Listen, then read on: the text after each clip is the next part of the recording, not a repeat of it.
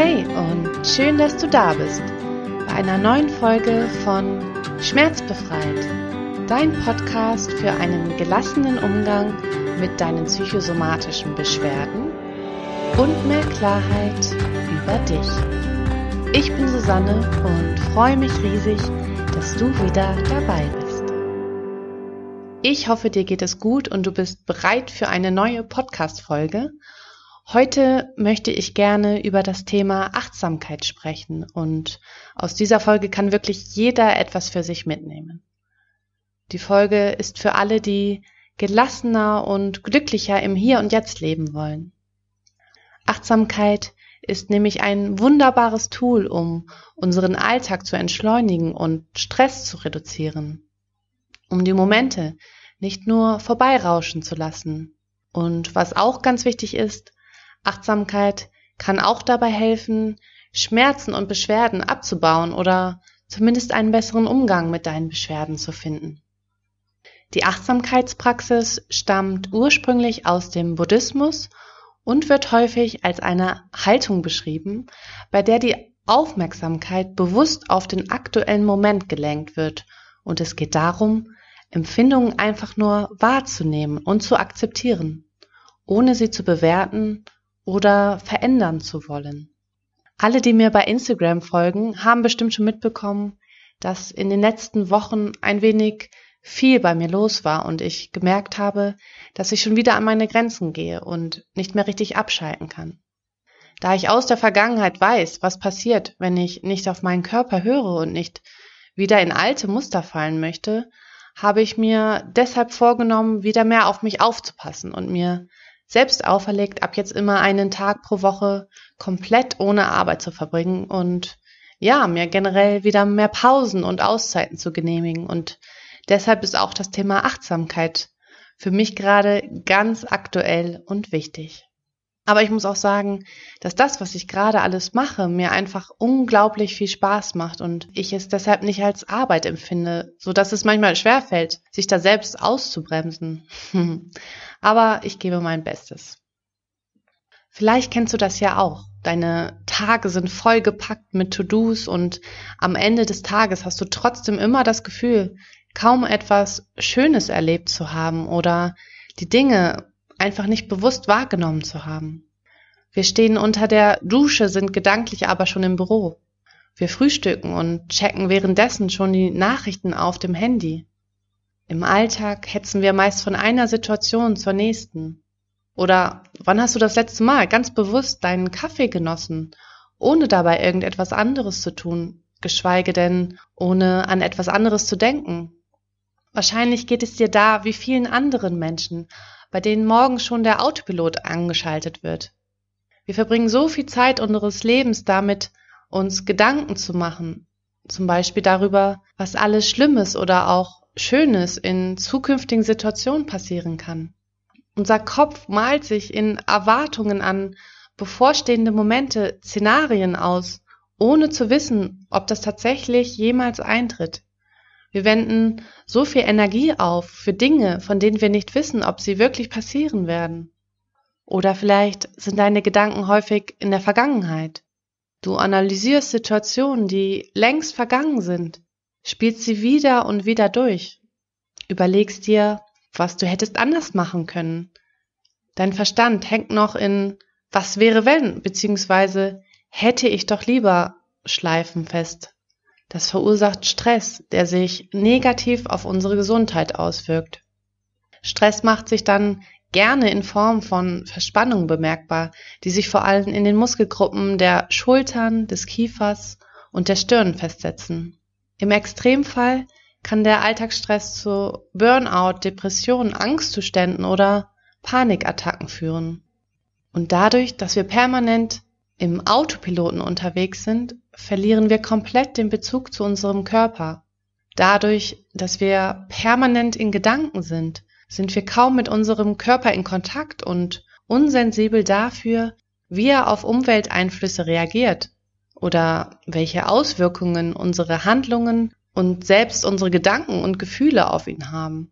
Das heißt, es wird immer schwerer, die vorhandenen Schmerzen oder Beschwerden überhaupt bewusst wahrzunehmen sie zu spüren.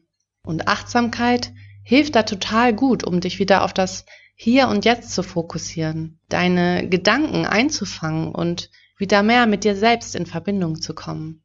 Sonst entgehen uns so viele Momente unserer Lebenszeit, wenn wir nicht vollständig präsent und offen für sie sind. Es hindert uns daran, im Hier und Jetzt und mit dem aktuellen Leben zufrieden zu sein.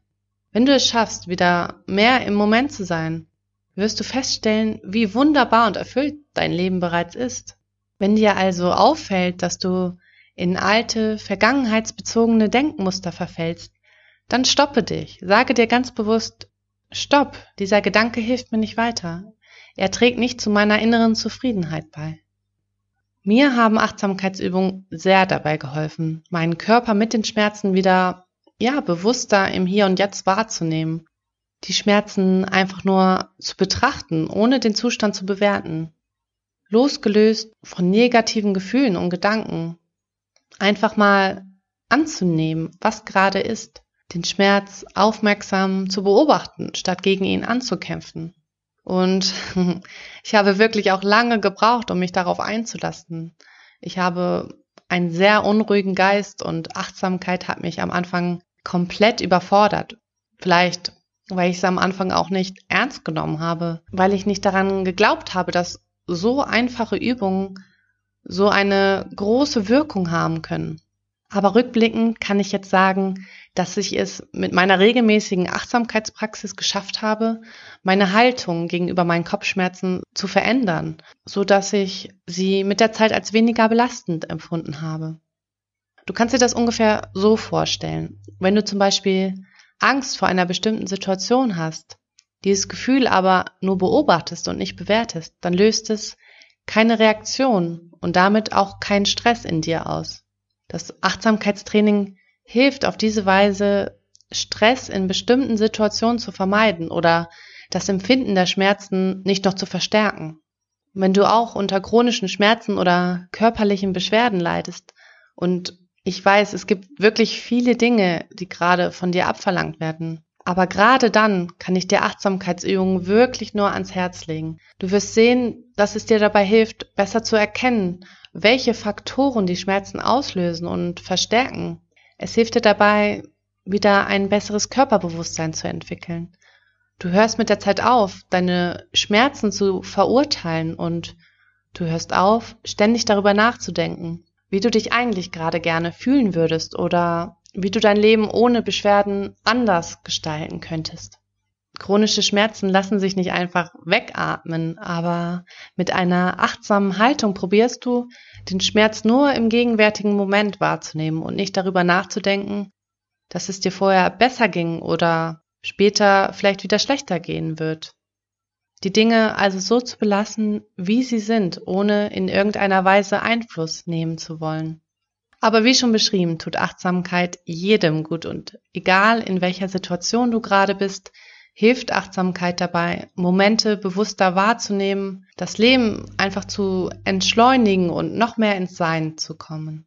Achtsamkeit ist, wie viele andere Dinge auch, tatsächlich eine Fähigkeit, die man trainieren kann und die Zeit braucht. Sehr bekannt ist zum Beispiel das von John Kabat-Zinn entwickelte achtwöchige Achtsamkeitsprogramm MBSR genannt.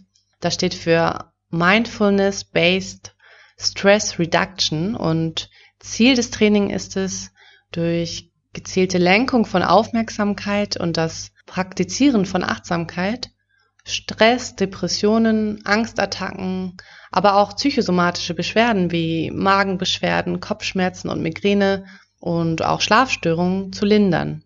Dazu verlinke ich dir auch gerne ein Buch in den Show Notes. Ja, und abgesehen von den zahlreichen Kursen, in denen man Achtsamkeit lernen kann und den vielen Angeboten zur Achtsamkeitsmeditation, kann man verschiedene Achtsamkeitsübungen auch ganz einfach zu Hause absolvieren. Ich möchte dir gerne noch zwei kleine Achtsamkeitsimpulse für diese Woche mitgeben. Wir beginnen einfach mal mit zwei ganz simplen Übungen, die sich auch wunderbar in deinen Alltag integrieren lassen. Und hier kommt auch schon der erste Impuls für dich. Versuch doch mal eine Woche lang dir achtsam die Zähne zu putzen.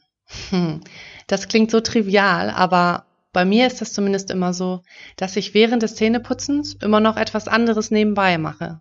Ich laufe durch die Wohnung, packe schon mal meine Sachen für den Tag oder gucke kurz aufs Handy und ja, die zweite kleine Achtsamkeitübung ist, versuche eine Woche lang in jeder Wartesituation achtsam in dich hineinzuhören, wie es dir gerade geht. Sind die Schultern gerade angespannt? In welchem Tempo bin ich gerade schon wieder unterwegs und wie geht es mir eigentlich?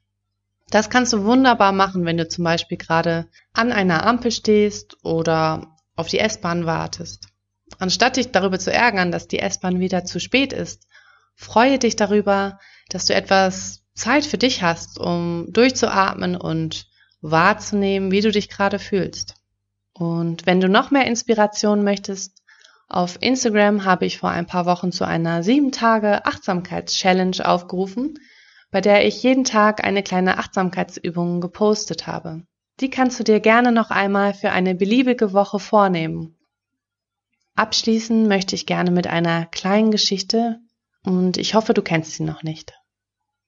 Eine weise alte Frau wurde einmal gefragt, warum sie trotz ihrer vielen Beschäftigungen immer so glücklich sein könne. Sie sagte, wenn ich stehe, dann stehe ich. Wenn ich gehe, dann gehe ich.